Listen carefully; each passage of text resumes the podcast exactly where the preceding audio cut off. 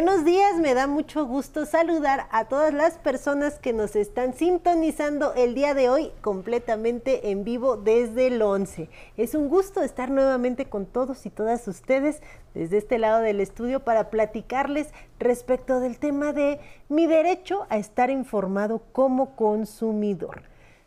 Se vienen fechas importantes que por su propia naturaleza nos van a invitar adquirir bienes y servicios. Ya se viene el buen fin, Navidad, fin de año y por eso es importante que ustedes estén informados respecto de sus derechos como consumidores. Por ello es que trajimos el día de hoy este tema. Pero antes, y como es costumbre, vámonos con esta cápsula que se ha preparado con mucho cariño para todos y todas ustedes.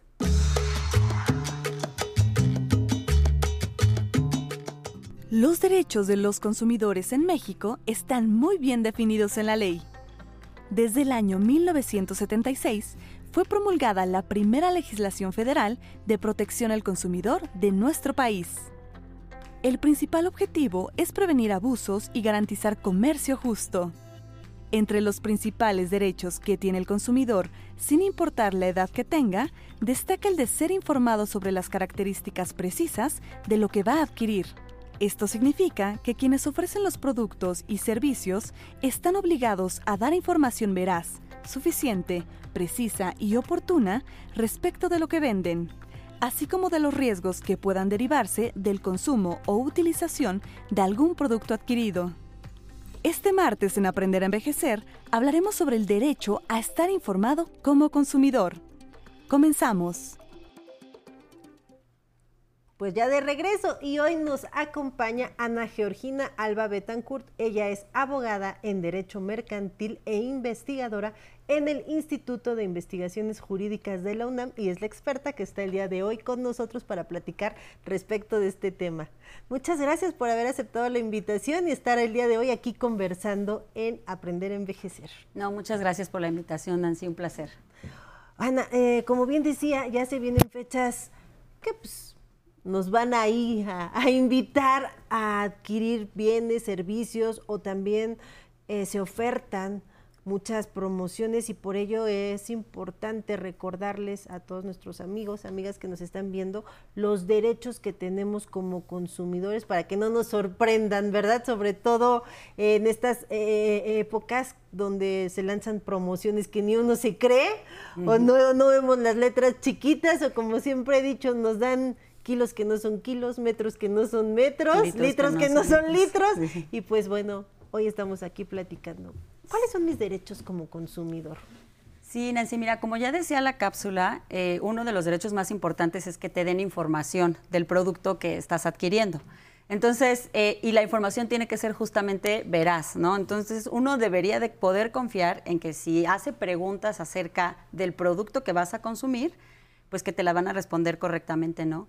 También tenemos derecho a elegir, porque luego muchas veces... Em, pues hay como presión, justamente como dices tú, de adquiere esta promoción y, te va a ir muy bien y es la mejor promoción, etcétera. Entonces, hay que recordar que uno tiene el derecho a elegir qué es mejor para uno y que no nos anden presionando. Mientras uno no haya firmado un contrato, eh, no tiene uno por qué dar pagos adelantados ni nada de esto, ¿no? Em, otro de los derechos que tenemos como consumidores es el derecho a que nos den eh, un producto que sea de calidad, un producto que, y un servicio también que sea de buena calidad, ¿no? Que, sea lo que nosotros estamos adquiriendo. Eh, este, y, pues también a que no nos discriminen, que no nos discriminen por nuestra edad, por nuestra raza, por nuestro sexo, etcétera. Nadie nos debería de poder negar un servicio o un producto por razones de, de cómo nos vemos, ¿no? Entonces eso también es muy importante.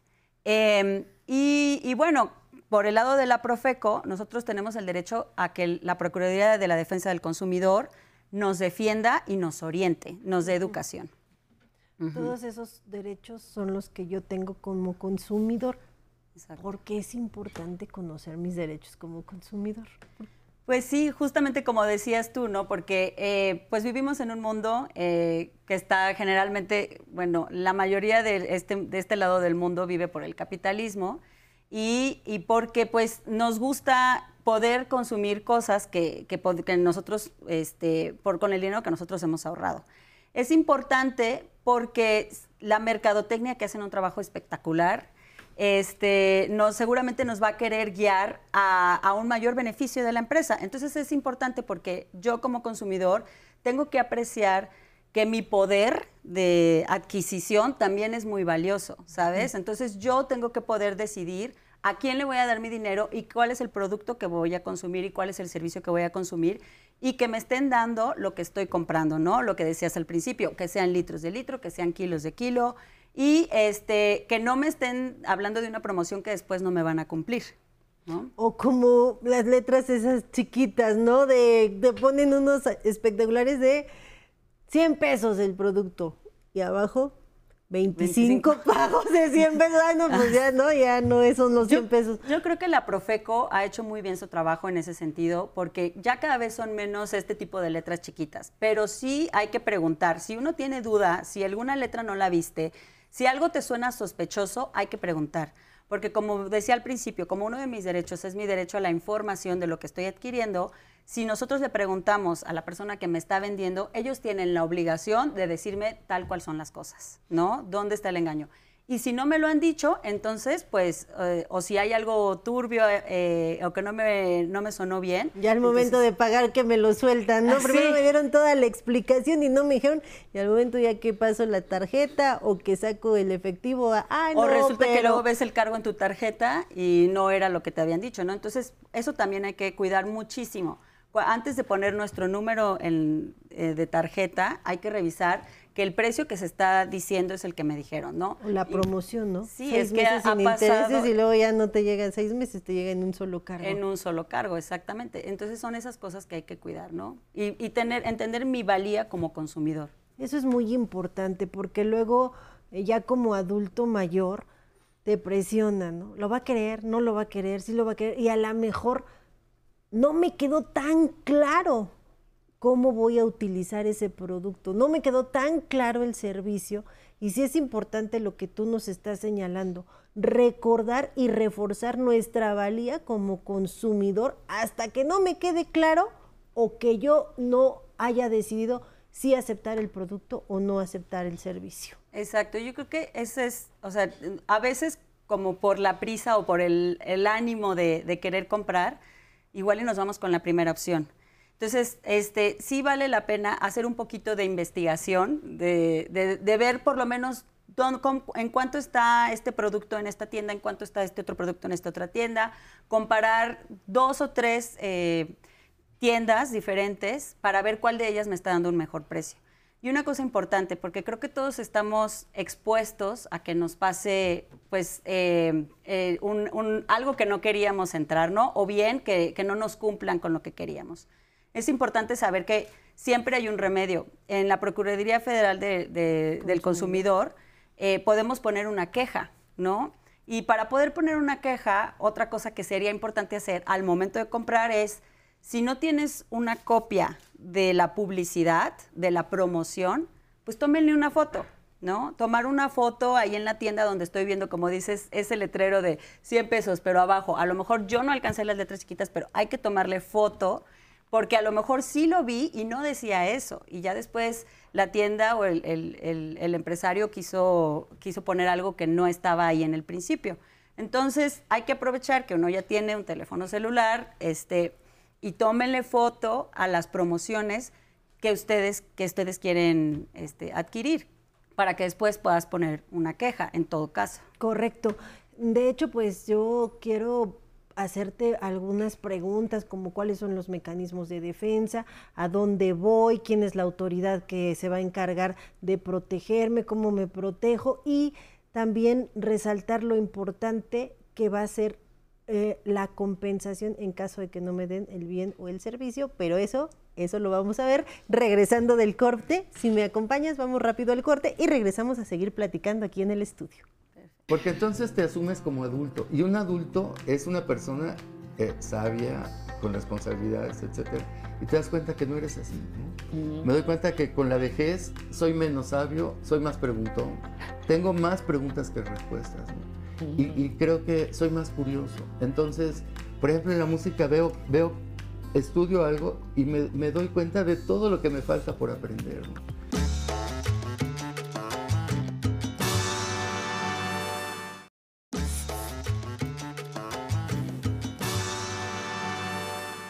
Pues ya estamos de regreso y seguimos conversando con Ana Georgina Alba Betancourt, abogada en Derecho Mercantil e investigadora en el Instituto de Investigaciones Jurídicas de la UNAM, con quien estamos platicando respecto de nuestros derechos como consumidores.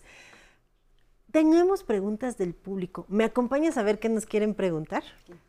Soy Laura Martínez, tengo 65 años y me gustaría saber cómo puedo saber si mis derechos como consumidor son violentados. ¿Cómo saber si mis derechos son violentados? Bueno, eh, que, no te que no te están cumpliendo lo que prometieron, esa sería la, primera opción. Ahora, si hay algo que todavía a mí no me queda claro, siempre puedo acudir a la Profeco. Y de verdad vayan, porque la Profeco está ahí para asesorar gratuitamente, y eso es también muy importante decirlo, gratuitamente este, a las personas sobre su, sobre su consumo. Entonces, yo diría que otra, otra cosa muy importante es poder llevar la prueba, ¿no? Esto que les decía antes de llevar la foto o el, la cartulina con la promoción. alguna prueba que, que mm, este, que, que, yo le pueda mostrar a la autoridad para que ellos me puedan dar una mejor orientación. El ticket de compra. El ticket de compra, etcétera. Las garantías que vienen en los productos, ¿no? Porque luego nos emocionamos, llegamos a la casa, rompemos, todo, tiramos todo. y chin, lo prendo y no, funcionó. Exactamente, ¿no? Entonces, si, si, si son como yo, de los que pierden los tickets de compra a la primera, pues tómenle una foto otra vez, ¿no? O sea, seguramente muchas garantías van a decir que necesitan el, el ticket original, así que hay que tener atención con eso también. ¿Cuáles me van a pedir el ticket original y cuáles no? Pero sí, em, la Profeco de hecho hace mucho material este, en su cuenta de Twitter, en, su, en, su, en sus páginas, en sus redes sociales, y que es material muy accesible al público y sobre todo te van a atender si tú vas a una de las oficinas en tu localidad em, para, de forma gratuita para decirte si tus derechos han sido violentados o no. Tenemos otra pregunta del público. Vamos a ver qué nos quieren preguntar. Patricia Martínez Torres, 54 años. Quisiera saber quién es el encargado y responsable de proteger al consumidor. Ese está fácil, ¿no?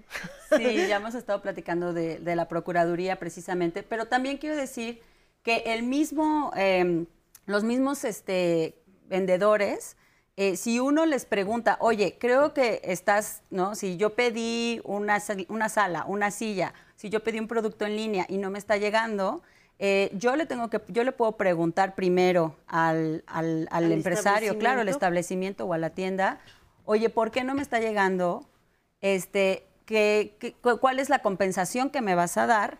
Eh, porque no estás cumpliendo con los términos de, entrega, ¿no? Y si no me vas a ayudar, pues entonces ahora sí voy a la Profeco a la Procuraduría Federal de Defensa del Consumidor y tú muy bien ya nos dijiste, sus servicios son gratuitos, en su página de internet pueden encontrar la información y siempre hay delegaciones cercanas a nuestro domicilio donde nos pueden atender, pero también está la modalidad de internet, ¿verdad?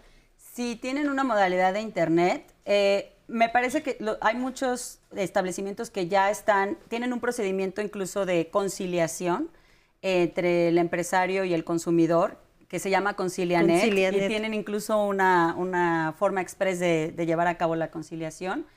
Eh, pero si no, pues también tienen un teléfono, ¿no? Este, un teléfono muy famoso que sonaba por ahí con una canción. este era famoso, ¿no? Sí, sí, sí. Pues de hecho están apareciendo en la pantalla los, los datos de la Procuraduría. Ahí está el teléfono también para que nuestros amigos y amigas pues sepan a dónde pueden ir a preguntar. Oye, Ana, eh, hablábamos de que existen mecanismos de quejas y denuncias cuando a mí me estén vulnerando alguno de mis derechos como consumidor. ¿Son fáciles? ¿O necesito contactar a un abogado? ¿Son accesibles? Sí, no se necesita contactar a un abogado, ¿no? Eh, justamente cuando uno va, uno puede hacer justo lo que tú decías, o hago una queja o hago una denuncia. La diferencia es que la queja es cuando me están vulnerando un derecho a mí personalmente, ¿no? Entonces, yo voy a la Profeco y levanto una queja en contra de esta tienda o de este distribuidor eh, porque no cumplió con lo que habíamos acordado. Y entonces ahí sí te van a preguntar, bueno, todos tus datos personales, te van a, pedir que relates este, de qué se trata, eh, qué fue lo que compraste, qué fue lo que no cumplieron, cuánto dinero has dado, etcétera. Y ahí también hay que llevar las pruebas. Todas las pruebas que uno tenga, hay que llevarlas. También hay que decir que la Profeco, eh, por ejemplo, ellos no son la instancia adecuada si tu problema es con un banco porque ahí está la, Conducef, la que nos ayuda también como consumidores que somos de un banco, ¿no? Este, em, y, la otra vía es la denuncia. La denuncia, yo, yo puedo denunciar a cualquier tienda, a cualquier establecimiento que yo crea que está vulnerando los derechos de todos, no nada más los míos. Yo fui y no me dieron litros de a litros. Sí, yo puedo ir a levantar una queja porque a mí no me dieron el litro como lo pedí, pero también al mismo tiempo no nada más a mí, sino a un montón de gente. Entonces, al levantar una denuncia, ahí sí ya no tengo que probar, porque la Profeco es quien hace la labor de investigación. Correcto. Entonces, en las denuncias, la Profeco, ella se arranca a realizar la investigación, pero en mis quejas, ahí sí yo debo de procurarle todas las pruebas a la autoridad para que sepa cómo me vulneraron a mí mi derecho. Correcto, sí, esa sería la diferencia. La queja es cuando me vulneraron a mí un derecho y la denuncia cuando creo que lo están vulnerando a todo mundo y ve a investigar, ¿no? Es como la policía del consumidor. Perfecto. Hablabas de la compensación. ¿Nos puedes explicar qué es eso? Porque pues no es muy conocido por muchas personas. Sí, una vez que un establecimiento no ha eh, respetado tus derechos como consumidor, no es nada más que regrésame el dinero que pagué también me tienen que compensar, me tienen que dar una bonificación que puede llegar a ser incluso hasta del 20% de lo que tú compraste, ¿no? Este, este es algo que viene en la ley y por supuesto, bueno, dependerá de qué tan grave fue la violación al derecho, el, porcentaje que, te regresen, pero sí es muy importante saberlo, yo creo, Nancy, porque muchas veces nos damos con que... Ah, ya me, lo, ya me regresaron lo, que pagué, ¿no? O ya me, de, ya, si yo había comprado una secadora, ya me la repusieron, ¿no? Y ya me la repusieron. Y no, o sea, nos deben un 20% por habernos molestado, porque te digo, es, es importante decir que eh, un, consumidor informado va a ser empoderado, ¿no? Y vamos, y, es importante hacer saber también que, este poder vale, ¿no? ¿Y cómo pido la compensación al momento que interponga la queja ante, ante la Profeco o en qué momento digo quiero también la compensación? Sí, lo puedes hacer directamente con la, con la empresa, ¿no? Como dices, ya me, ya me repusieron la, la secadora dañada, oye, pero me tienes que compensar un 20%. Este, si ellos se niegan, pues entonces haces, bueno, les dices voy a ir a la Profeco y a lo mejor ahí ya hay, hay, posibilidades de que saben que, tienen que cumplir con su derecho. ¿no? hombre, pues nos has dado información valiosísima porque justamente el fin de semana me acaba de pasar algo así de que no me respetaron unas promociones. Pues muchas gracias por haber estado el día de hoy platicando con nosotros y dándonos a conocer todos estos derechos tan importantes para que empoderen a todos nuestros amigos que nos están viendo. Muchas gracias. Gracias, hasta luego. Y pues a todos y a todas ustedes, muchas gracias que nos siguieron a lo largo de esta transmisión. Y pues ahora los voy a dejar con mis amigos Alan y Pamela, que nos hablarán de cómo obtener la constancia digital de no antecedentes penales y nos vemos la próxima semana. Muchas gracias, licenciada Nancy. Y seguimos en Aprender a Envejecer para informar sobre los trámites que pueden hacer sin salir de casa. Preparen su celular o prendan la computadora, porque Alan Calvo les va a explicar cómo obtener una constancia digital de no antecedentes penales. Alan, ¿qué tal? ¿Cómo estás? Muy buenos días. Buenos días, Pam. Estoy muy contento de estar este martes con todo nuestro querido público. Oye, pero es verdad, esta carta de antecedentes no penales, pues a veces no la tomamos muy en cuenta. Y realmente es importante, no en todos los trabajos la solicitan, pero sí principalmente en las instituciones de seguridad pública o privada, a veces sí te lo llegan a pedir y no sabemos cómo realizarlo o el trámite que podemos hacer y tú nos vas a explicar cómo hacerlo sin salir de casa. Por supuesto, Pam, desde la comodidad de nuestra casa vamos a poder agilizar este trámite. Y es que la carta de no antecedentes penales es un documento en donde se acredita que un ciudadano nunca ha sido sentenciado por la comisión de un delito. Esta constancia, PAM, puede ser requerida por las autoridades administrativas, como por ejemplo la Secretaría de Relaciones Exteriores, para identificar la emisión de mandatos judiciales o bien descartar homonimias en los casos en que solicitemos la emisión de un pasaporte o visa y exista registro de orden de reaprensión en contra de una persona con mi mismo nombre. Entonces, por medio de esta carta puedo comprobar que no soy la persona que ellos buscan. Oye, qué interesante, Alan. Pues sí, totalmente es muy interesante y esto nos va a ayudar muchísimo. Por ejemplo, cuando viajemos al extranjero, este va a ser un trámite que nos va a ayudar muchísimo, Pam. Y bueno, con el objetivo de agilizar los trámites a la ciudadanía, el gobierno de la Ciudad de México pone a disposición el sitio web en donde podrá obtener esta constancia digital y los requisitos son los siguientes. Identificación oficial vigente, comprobante de domicilio no mayor a tres meses, y tener un registro en la cuenta llave CDMX. Así que, Pam, ¿qué te parece si conocemos los pasos que debemos seguir para obtener esta constancia digital? Claro que sí, Alan, por favor, vamos. Muy bien, entonces, en casa, entre a su navegador de Internet e ingrese al sitio web www o https dos puntos diagonal diagonal no antecedentes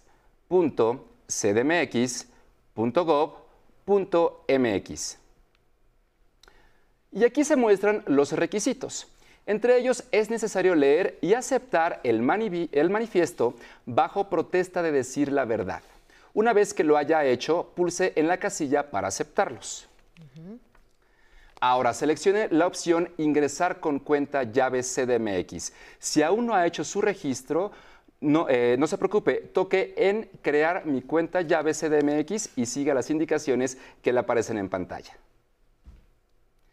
Muy bien, dentro de su cuenta presione un nuevo trámite. A continuación debe llenar el formulario.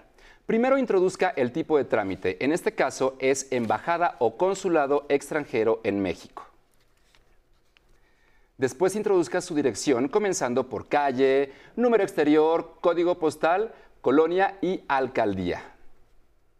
Posteriormente, adjunte su comprobante de domicilio y para ello toque en el campo No se eligió ningún archivo y automáticamente le abrirá sus descargas. Ahora seleccione el documento en PDF. En el siguiente campo indique el tipo de identificación que va a presentar. Puede ser INE, cédula profesional o licencia de conducir, entre otras opciones. Ahora toque en el siguiente campo para adjuntar su identificación oficial nuevamente lo llevará a sus descargas. Así que elige el archivo, aquí lo tenemos, elige el archivo y eh, se va a cargar en la plataforma. Ahora continúe ingresando su teléfono celular. Y bueno, Pam, en esta sección deben proporcionar el nombre de la autoridad que lo requiere, por ejemplo, el número de oficio, y deberá adjuntar la solicitud en formato PDF, solo si cuenta con esta información. Si no es así, no se preocupe, puede dejarlos en blanco. Ahora, por último, seleccione la casilla No soy un robot y toque en enviar. En este momento su solicitud ha sido registrada. Le brindará el folio de su trámite y le enviará una notificación a su correo electrónico, mismo que registró en su cuenta llave y en un lapso aproximadamente de 24 horas y si la documentación fue aprobada, le será enviada la constancia digital a su correo electrónico, misma que podrá descargar en su móvil o imprimir en una computadora, Pamela. ¿Qué te parece? Oye, pues buenísimo, Alan. Qué bueno que nos estás enseñando a hacer estos trámites en línea. Y ustedes en casa practiquen, practiquen, porque es muy importante conocer pues cuáles son los documentos que en algún momento nos pueden funcionar. Alan, pues muchísimas gracias por la explicación. Gracias a ti, Pamela, y gracias a todo nuestro público que nos acompaña esta mañana. Muchas gracias y también muchas gracias por acompañarnos. Les mandamos saludos hasta Guatemala, Monterrey, Chihuahua y por supuesto a los que viven en Perú. Les recomendamos que en el YouTube de Aprender a Envejecer pueden ver de nuevo el programa para que sigan practicando. O en el Facebook de Aprender a Envejecer se queda guardada la transmisión para que comenten qué trámites en línea les gustaría ver. Y bueno, pues ya para terminar el programa, los dejo con la música. Ustedes ya saben que aquí siempre celebramos la vida. De lunes a jueves a las 11.30 horas los esperamos. Y bien, pues ahora sí, vámonos con la música. Esto es del grupo Karen. Eres bien bonita, pero mentirosa a bailar.